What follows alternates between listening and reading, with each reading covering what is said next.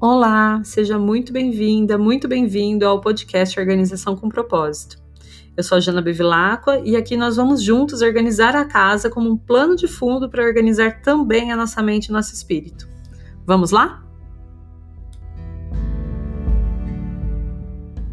Bom dia! Sexta-feira 13. E muita gente tem medo desse dia por conta de superstições, de histórias e até do famoso filme Sexta-feira 13, que acabou coroando ainda mais esse dia como um dia de pouca sorte. Por outro lado, os maias, por exemplo, consideravam que o número 13 era o número de Deus. Eles usavam os 13 números, chamados de tons, para identificar 13 fluxos de energia em estado puro. Em várias outras culturas pré-cristãs, o número 13 também era um número considerado auspicioso, um número de sorte. Então, embora a egrégora da sexta-feira 13 seja mesmo negativa e traga um pouco dessa energia negativa, a gente também pode se conectar, escolher se conectar com a egrégora positiva que esse dia traz. Sexta-feira, o dia de Vênus, o dia do amor, da beleza, ligada ao número 13, que para os maias era o número de Deus. Então, o significado desse dia pode ser muito bonito se assim a gente resolver acreditar. Hoje a gente vai aproveitar que é o dia de Vênus, que traz essa temática da beleza. E a gente vai trabalhar os vidros, porque os vidros, eu já falei aqui antes, refletem a nossa imagem, mesmo que de forma discreta. Então hoje a gente vai olhar para os vidros que estão na nossa cozinha, tanto os vidros de porta, janelas, como também os objetos de vidro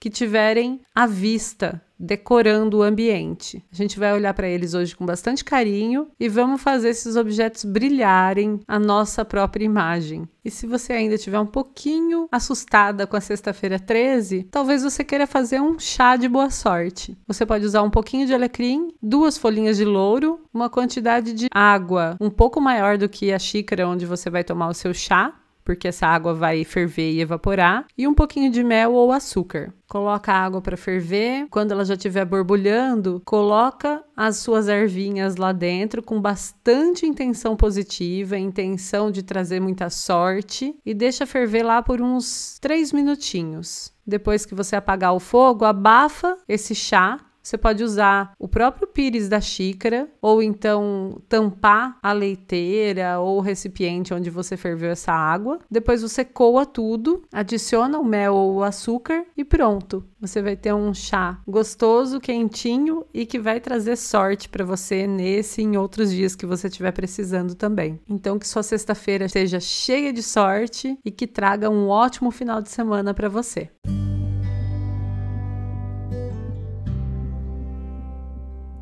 Muito obrigada por me escutar até aqui.